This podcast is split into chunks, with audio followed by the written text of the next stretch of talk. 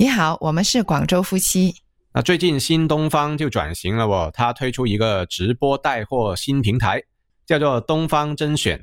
那么他们的 CEO 俞敏洪就表示呢，他自己呢将会不定期出现在这个直播平台上面，未来呢还会跟几百位的老师通过直播去带货农产品。对于新东方都转型直播哦，那老婆你怎么看待这个情况？我觉得没毛病啊，啊，没有毛病是吧？就是顺势而为嘛，对，是吧？哎，但是呢，有人说就这个直播的风口其实已经过了，那反而他新东方现在这个时间才介入到这个直播当中，他转型直播，又有被人说他想赚快钱呐。呃，之前教育行业就是一个赚快钱的行业嘛，那现在他又从这一个赚快钱的行业跳到另外一个所谓的赚快钱的行业，就是直播带货。那所以俞敏洪还是遭到了不少人的一个批评。嗯，做直播不等于就是赚快钱的呀。嗯，是吧？就好像我们现在直播其实并没有说很快就赚钱了，是吧？对啊，做直播赚钱这个真的是不容易的。你看一些港台明星过来内地做直播的话。他们不也是就是卖了几袋米，然后卖了几千块的货吗？还亏了。对啊，还亏了。啊，所以直播带货并不一定就是被大家传统意义上认为的赚快钱呢。啊，很多时候大家赚不了钱的时候，你不知道而已啫。对啊，那些赚得了钱的，其实他们背后付出的。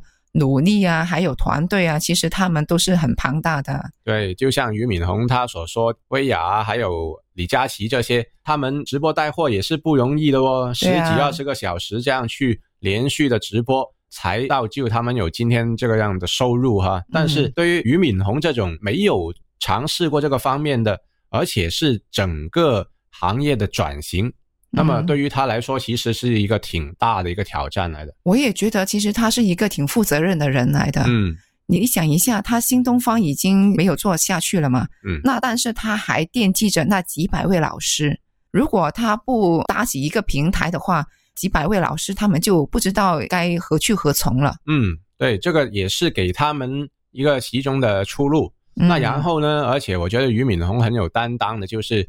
他虽然说现在要转型了哈，教培行业不行了，但是他没有去辜负和亏待他们之前的一些员工啊，全部把他们都安顿好了，甚至他们的桌椅啊啊，办公桌椅全部捐给了一些希望小学啊、山区的贫困地区啊等等。那所以其实做了这么多的东西，他只是默默的去做，而且没有去宣传，哎，自己把这些拖欠别人的费用全部结清，呃，这些。当做一个新闻去报道，嗯，那其实有人问，哎，为什么你这样都不去跟大家说一下，你做好了这样的一件事啊？他是觉得其实这是理所当然的嘛，有什么好宣扬的？是，对啊，而且做直播的话，我相信对于他来说也是一个新尝试，对。他也没有做过直播呀，他也不懂得那个步骤是什么样的嘛，他也是要重新学习的。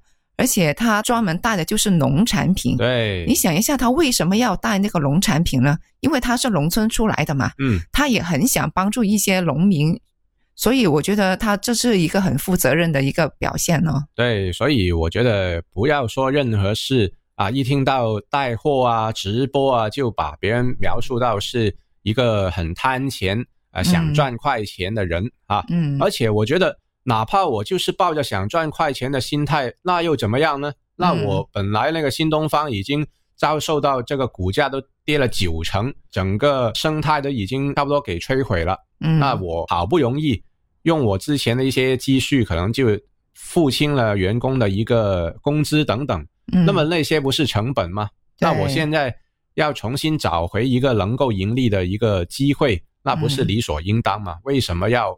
批评别人，他抱着什么赚快钱的心态去做这件事呢？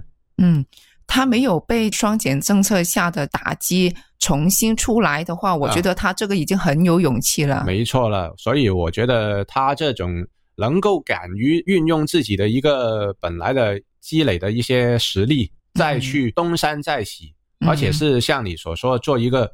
他完全自己之前没有做过的一个行业，啊那我觉得已经非常的不容易了。所以在这个时候，我觉得不是落井下石，而是应该雪中送炭呢。嗯，对啊，其实是应该要支持他的。对，况且我会觉得他没有放弃这几百位老师的话，我相信他会把直播赚到的钱再次投入到新东方里面去的，他一定会东山再起的。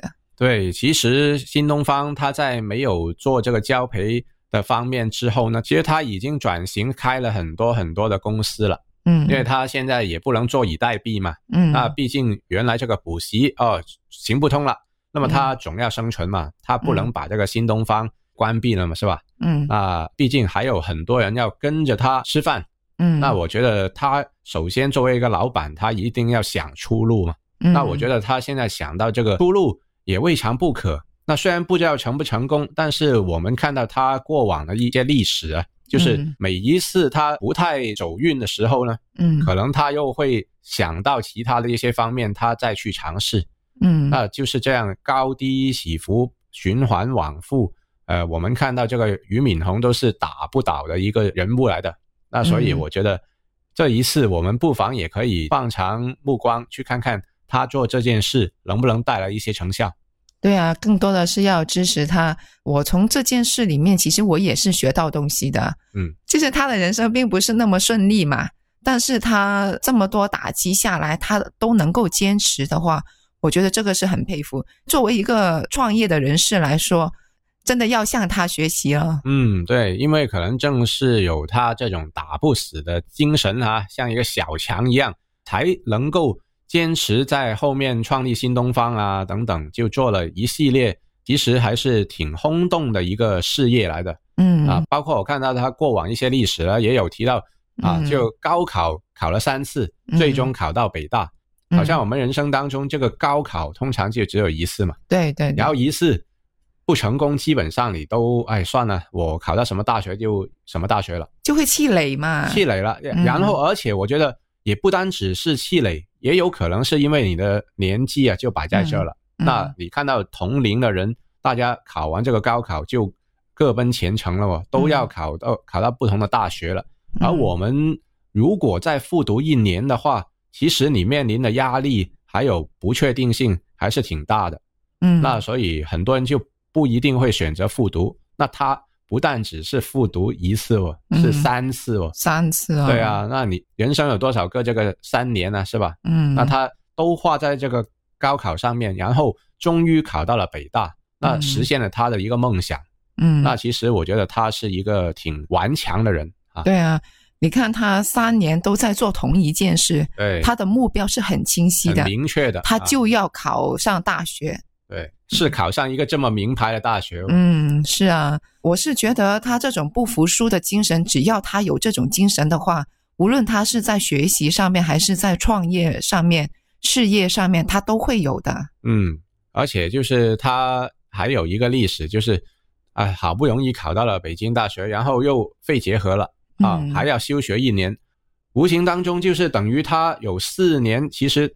别人已经都把这四年读完一个大学的周期了，他等于才开始啊，过了这四年之后，他才正式开始他的大学生涯，是吧？嗯，那我觉得其实对于他来说，当中已经有很多的辛酸了。嗯，就是听你这样说的话，我觉得他会有自己的计划，他不会被别人的脚步影响到自己的脚步。嗯，对，也没错。呃，我们今天分享的内容呢就到这里。如果喜欢我们的朋友呢，记得要订阅我们广州夫妻的专辑啦。好的，我们下期再见。好，拜拜。